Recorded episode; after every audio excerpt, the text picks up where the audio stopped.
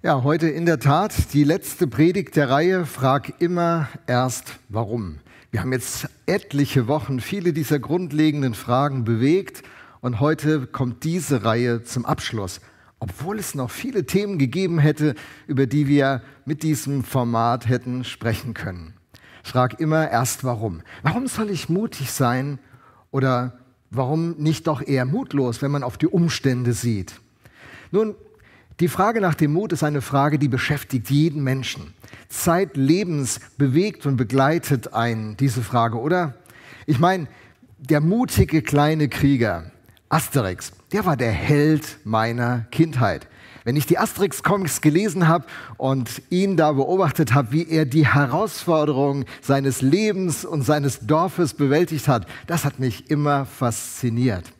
Vielleicht war bei dir ja X-Men oder Braveheart der Held deiner Kindheit und Jugend. Und äh, so hat jeder, glaube ich, seine, seine Typen, die ihn faszinieren. Aber selber reflektiert man sich und fragt sich, bin ich eigentlich ein mutiger Typ? Hey, kurze Frage an dich. Bist du eher ein mutiger Typ oder eher ein ängstlicher Typ? Ist Mutlosigkeit ein Gefühl, das dich begleitet in deinem Leben oder bist du jemand, der sagt, das packen wir an, das kriegen wir hin? Wärst du vielleicht gerne mutiger, dass du mal Leute ansprechen würdest, die du gerne kennenlernen würdest? Vielleicht in der Gruppe mal auch dich äußern und nicht nur immer den anderen zuhören? Vielleicht wäre es auch mal Zeit, Nein zu sagen, Vorgesetzten gegenüber oder Bekannten, Familienleuten, und du hast nicht den Mut. Als Kinder haben wir Mutproben gemacht eine Mutprobe, habt ihr auch Mutproben gemacht? Also eine Mutprobe war zum Beispiel Regenwürmer essen. Eine andere Mutprobe war, wie dicht kann ich mit meiner Hand über ein offenes Feuer gehen, bis ich sie wegziehe. Wenn ich heute zurückgucke, denke ich, das war keine Mutprobe, das war Dummheit und Leichtsinn. Aber es gibt Leute, die sind wirklich sehr, sehr mutig. Ich denke zum Beispiel an Rosa Parks.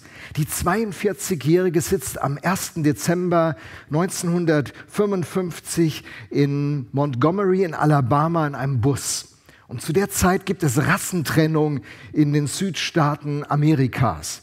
Weiße und Schwarze müssen getrennt sitzen. Und sie sitzt auf einem Platz, der Bus füllt sich. Und dann kommt ein Weißer und will ihren Platz einnehmen. Und sie verweigert sich. Der Busfahrer, der macht eine Durchsage, sie soll den Platz freigeben für den Weißen. Und sie weigert sich. Sie findet es nicht richtig.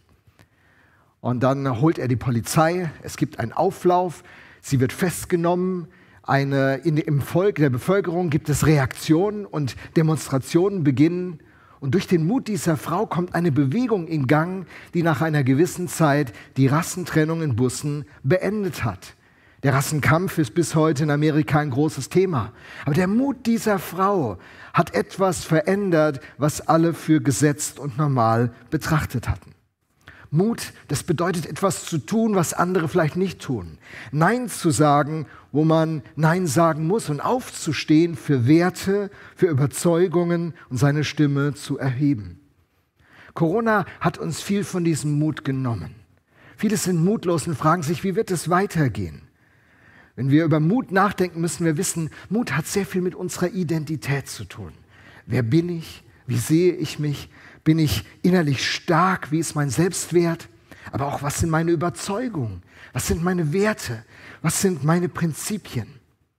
Wer mutig ist, muss aus der Komfortzone herausgehen. Er muss seine Ängste überwinden und dem Risiko ins Auge schauen.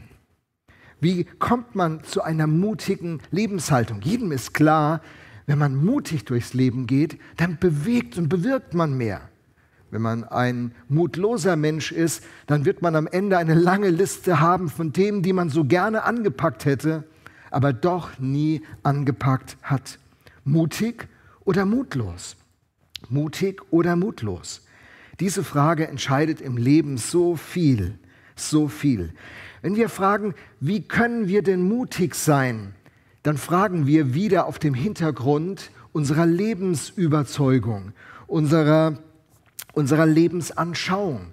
Wenn Christen diese Frage stellen, wie kann ich mutig werden, wie kann ich ein mutiges Leben führen, dann gehen sie auf die Backstory, auf diese Rahmenhandlung, die Gott in das Leben von Menschen gelegt hat, zurück. Und dann kommen wir wieder zu dem Satz, den wir jedes Mal in dieser Predigtreihe hatten, wenn ich gepredigt habe, den Satz von Robert Spielmann. Weil Gott ist, ist alles andere. Wenn Christen über Mut nachdenken, denken sie von Gott her über dieses Thema nach. Sie denken nicht über positives Denken, über Selbstmotivation, du kannst das, Chaka, sondern sie denken dieses Thema von Gott her. Sie fragen Gott, wie komme ich zum, zu diesem Mut? Oder anders gefragt, warum können Christen mutig sein? Und wenn du, wenn du kein Christ bist, ist es doch sehr interessant mal zu hören, was denn die Quelle von Mut ist für Menschen, die mit Gott unterwegs sind. Und ich möchte die Quelle aufzeigen anhand einer Persönlichkeit des Alten Testamentes. Die Bibel ist ja eingeteilt in zwei große Teile, das Alte Testament und das Neue Testament. 66 einzelne Bücher bilden diese Bibliothek der Bibel, 39 davon im Alten Testament und 27 im Neuen Testament. Und im sechsten Buch des Alten Testamentes ist von dieser Person die Rede, das Buch Josua. Josua ist eine entscheidende Figur im Alten Testament. Ein ganzes Buch ist ihm gewidmet und seiner Lebensgeschichte. Dieser Josua war 40 Jahre an der Seite von Mose. Mose ist einer der ganz großen Helden des Alten Testamentes. An seiner Seite war er 40 Jahre Azubi.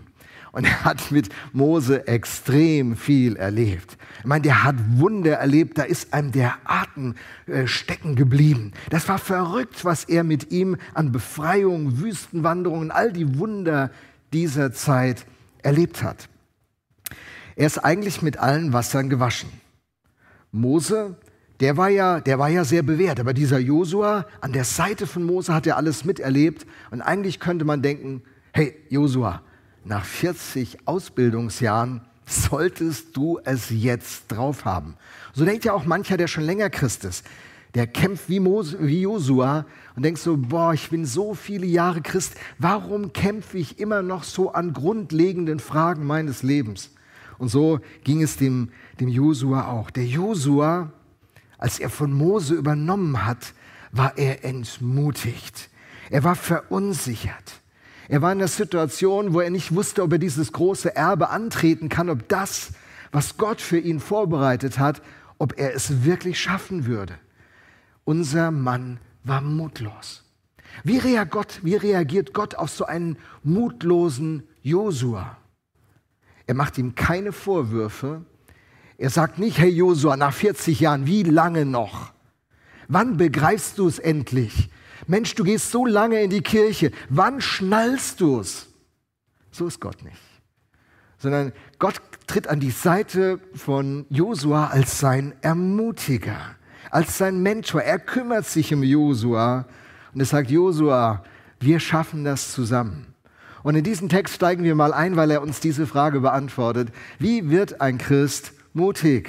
Wie wird ein mutloser Christ mutig? Wie wird ein mutloser Mensch mutig.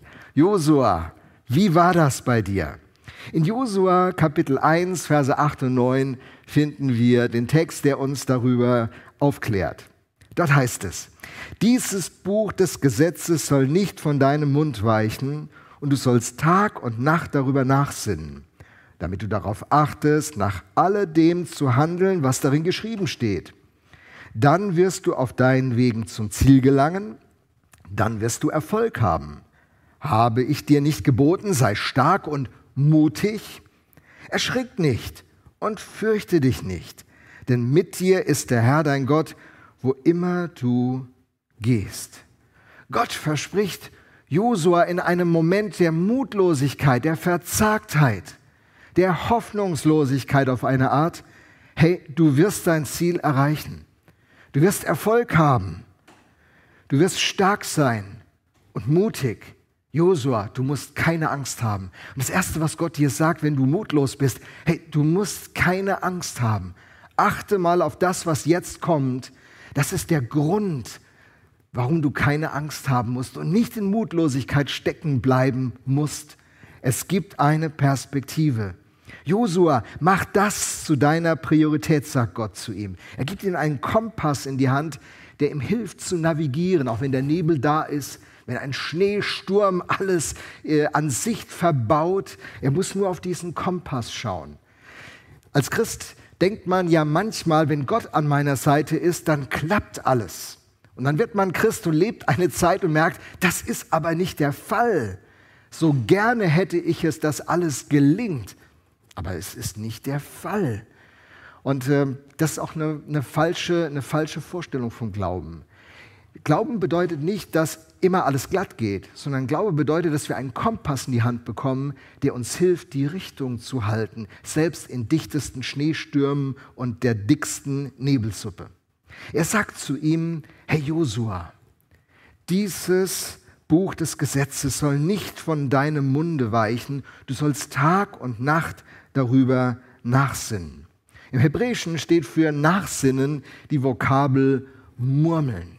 Du sollst Tag und Nacht darüber murmeln. So lernen ja die Juden. Wenn man so eine Judenschule schon mal erlebt hat, in vielleicht einer Dokumentation, dann hört man die ganzen Schüler gleichzeitig halblaut murmeln. Sie sagen das laut auf, sie wiederholen, sie repetieren. So lernen sie.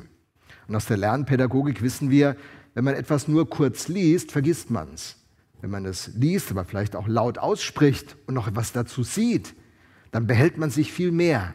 Wenn man es sogar anderen beibringt, dann behält man noch mehr. Und so ist das Murmeln eigentlich eine ganz tolle pädagogische Art des Lernens, die im Volk Israel ähm, da ver verankert war.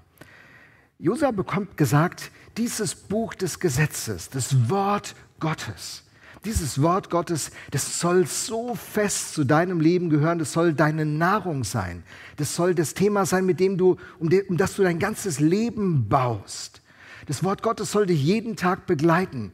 Jesus sagt ja in Matthäus 4, Vers 4, der Mensch lebt nicht vom Brot allein, sondern von jedem Wort, das aus dem Mund von Gott kommt.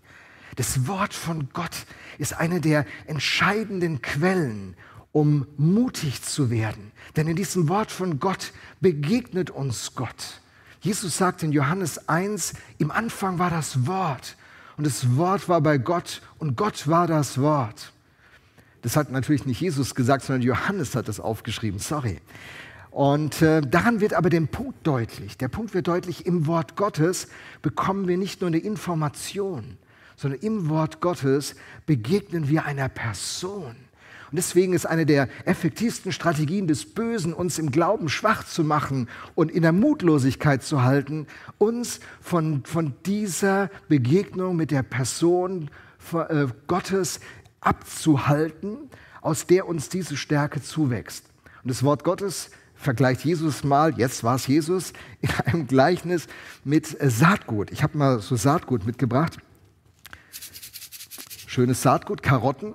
Und wenn man die Saatkörner für diese Karotten, fünf Meter, fünf laufende Meter Karotten könnte man damit sehen, wenn man jetzt dieses Saatgut betrachtet, und ohne diese Verpackung sehen würde, also ich bin ja überhaupt kein Botaniker und kein Landwirt, ich wüsste nichts damit anzufangen. Und ganz ehrlich, das Potenzial, das ich diesem Saatgut zuordnen würde, da hätte ich eher Skepsis. Was sollen diese Körner? Ich wüsste nicht mal, ist es Dreck oder hat es, kann das weg oder, oder ist es was Wertvolles? Da muss man schon Ahnung haben. Ich würde es übersehen. Aber wenn dieses Saatgut in den richtigen Boden kommt. Und hier wird gesagt, es muss flach mit Erde bedeckt werden, es muss gut angedrückt werden, man muss es feucht halten, man muss sich also darum kümmern, man muss sich damit beschäftigen. Dann wächst was.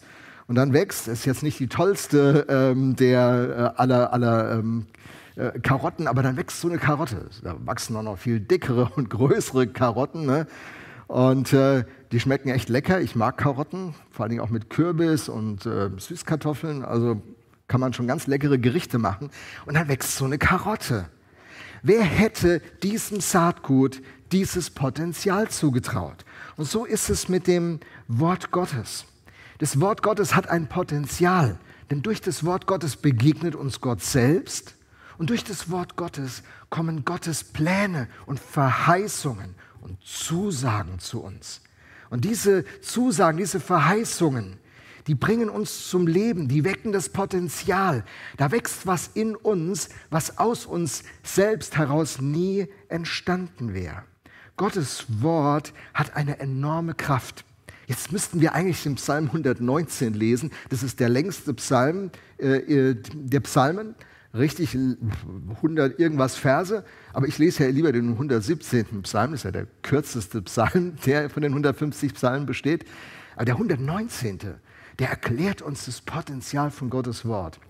Aber weil das jetzt zu lange geht, habe ich den Psalm 19 rausgesucht, so einen ganz kurzen Abschnitt aus dem Psalm, der uns sagt, was dieses Wort Gottes in unserem Leben bewirkt. Da heißt es im Psalm 19, Verse 8 und 9, das Gesetz des Herrn ist vollkommen, es stärkt und erfrischt die Seele. Was der Herr in seinem Wort bezeugt, darauf kann man sich verlassen. Auch einem Unerfahrenen wird dadurch Weisheit geschenkt. Die Anordnungen des Herrn sind wegweisend und erfreuen das Herz. Das Gebot des Herrn ist klar und deutlich. Es schenkt neue Einsicht. Hey, wenn, wenn Gottes Wort in unser Leben kommt und ein fester Bestandteil ist, wenn es in uns eingesät wird, wenn es richtig gepflegt wird, wie es hier heißt, flach mit Erde bedecken, feucht halten. Also wenn wir richtig mit dem Wort Gottes in unserem Leben umgehen, dann entfaltet dieses Wort Gottes ein Potenzial. Und hier wird gesagt, was das Potenzial sein kann. Es erfrischt uns. Es ermutigt uns. Es festigt uns. Es macht uns weise. Es fokussiert uns. Es führt uns zu einer Freude und zu einer Sicherheit. Gottes Wort hilft uns, die richtige Richtung im Leben zu finden, den richtigen Fokus zu halten, auf diesen Kompass zu schauen und zu sehen, da muss ich lang. Gottes Wort ist eine, eine Quelle, die uns aus Mutlosigkeit herausreißt und zu richtig mutigen Leuten macht. Der, der, David in der Konfrontation mit Goliath sagt ja, du kommst hier mit Schwert und Schild und Spieß, ich aber komme im Namen des Herrn. Ich komme mit diesem Gott. Und wer das Wort Gottes so in seinem Leben hat, in dem lebt Gott. Und durch den äh, handelt und wirkt Gott. Und er wird mutig, er wird stark. Er begegnet nämlich Gott. Hey, wenn du das Wort Gottes zu einem festen Fundament in deinem Leben machst, dann bedeutet es nicht nur, dass du ein intellektuelles Erlebnis hast und eine Bildung erfährst. Du wirst nicht nur informiert, du wirst transformiert. Gottes Wort informiert dich nicht nur, es transformiert dich. Denn seine Worte sind Geist und Leben. Der Geist Gottes in Verbindung mit dem Wort Gottes macht es lebendig und Lebensveränderung geschieht da. Du bist mit Süchten zugange, du bist von Hoffnungslosigkeit geplagt, du hast Grenzen und Hürden und Erfahrungen, die dich plagen. Wenn Gottes Wort und Gottes Verheißung auf deine Situation trifft, dann beginnt ein Prozess der Transformation. Die Verheißung, dass unser Leben verwandelt werden kann, bleibt so lange ein leeres Predigtversprechen in der Kirche, bis Gottes Wort in dein Herz kommt und sich beginnt zu entwickeln und wachsen wird. Und wer weiß, was Gott in dir zustande bringt. Wisst ihr, wir gucken so oft auf das, wozu wir in der Lage sind, was wir tun können. Und viele begreifen ihren Glauben als eine Einstellung, ähm, dass sie sich anstrengen müssen, dass sie sich engagieren müssen, dass sie was tun müssen. Ein guter Christ ist ein Christ, der tut. Äh, äh. Ein, ein Christ, der das Evangelium richtig versteht, der weiß, dieses Saatgut muss in mein Herz fallen. Gottes Wort muss mich erreichen. Und der Geist Gottes muss es pflegen und entwickeln. Und dann wird Gottes Wort etwas zum Wachstum bringen. Keine Möhre, keine Sorge. Es wird etwas zum Wachstum bringen nämlich Charakter. Du wirst Jesus Christus ähnlicher, du wirst liebevoller, du wirst freundlicher, du wirst gelassener, du wirst mutiger. Und das ist ein Geheimnis, ein Glaubensgeheimnis. Etwas zu wagen, etwas zu riskieren. Gottes Wort in dir. Wir haben diese Formulierung, der Himmel soll die Erde berühren. Das ist ja die Idee des Tempels. Da hat der Himmel die Erde berührt. Und wenn der Himmel die Erde berührt, dann geschieht Transformation. Und darum geht es auch in uns, bei uns hier in der VM. Und das ist unser Traum für die Zukunft, dass der Himmel die Erde berührt. Während unsere Kinder Gottes Wort hören, in ihren Kindergottesdiensten und in ihren Begegnungen. Dass der Himmel die Erde berührt bei Menschen, die auf der Suche sind und zu uns in den Gottesdienst kommen. Dass der Himmel die Erde berührt und dich, der du schon so lange Christ bist, transformierst. Du hast die Hoffnung aufgegeben, dass sich dein Leben noch weiterentwickeln und verändern könnte. Mach das nicht. Mach das nicht. Hör auch auf, dich anzustrengen, sondern schaff eine Voraussetzung, dass Gottes Wort dich beginnt zu berühren. Für mich heißt das, dass ich jeden Morgen in Gottes Wort lese. Gottes Wort ist ein, ein lebendiger Bestandteil meines Lebens. Und in, in, unzähligen Situationen haben Heike und ich das schon erlebt, wie Gottes Wort uns ermutigt, ausgerichtet und auf die Spur gebracht hat, auf der wir die Wunder von Gott erlebt haben. Ich denke zurück an Oldenburg. Das war unsere zweite Stelle. Wir haben ja etliche Stationen, wo wir Gemeindeerneuerung erlebt haben. Und da war ich das erste Mal als Gemeindeleiter und Pastor tätig. Ein junger Kerl und wir hatten eine klasse Zeit der Erneuerung. Fast acht Jahre und die Gemeinde war so ins Blühen gekommen. Viele junge Leute konnten wir in Berufungen führen, äh, vier zur Ordination bringen, dass sie vollzeitig für Gott äh, ihre, ihre ganze Zeit eingebracht haben, Pastoren, Pastorinnen geworden sind. Es war eine bewegende Zeit. Gott hat so viel getan, Gemeindegründung und manch anderes. Und dann eines Tages sagte Gott zu uns, eure Zeit ist hier zu Ende. Und dann haben wir auf einen Impuls von Gott hin unsere Kündigung abgegeben im Januar. Und dann kamen Monate. Wir hatten viele Angebote, mehr als ein Dutzend Angebote, wo Gemeinden uns eingeladen haben, mit ihnen gemeinsam unterwegs zu sein, wo wir hätten Pastoren-Ehepaar werden sollen. Und jedes Mal hat uns der Geist Gottes deutlich gemacht, das ist nicht euer Platz. Und ich sage euch, unsere Kinder, die waren gerade in der Grundschule, das war herausfordernd. Februar war es noch locker, im März war es noch locker, aber im Mai, da hat man sich Gedanken gemacht, wie wird das? Wie wird das? Wo werden unsere Kinder zur Schule gehen? Wo werden wir wohnen? Und ich habe mir gedacht, so, boah, hast du Gott wirklich richtig gehört? Was machst du da? Und es war so herausfordernd. Ich weiß noch einen Morgen in meiner normalen Bibellese. Wisst ihr, das war nicht, dass da ein Prophet kam, mir die Hände in die Frisur gelegt hat und irgendwas mir zugesprochen hat, sondern in meiner normalen Routine Bibellese, die ich seit Jahren jeden Morgen machte, stieß ich auf Psalm 27.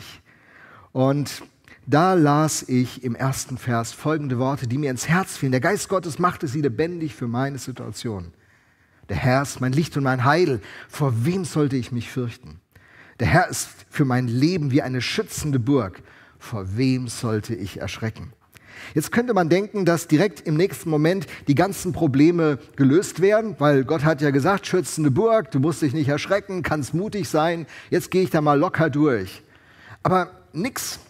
Ich sage euch, die Ängste und die Sorgen und die Gedanken haben mich immer weiter geplagt, aber jedes Mal, wenn sie kamen, habe ich Psalm 27 nach der Luther- oder Elberfelder Übersetzung dann zitiert, ist ja schon so lange her.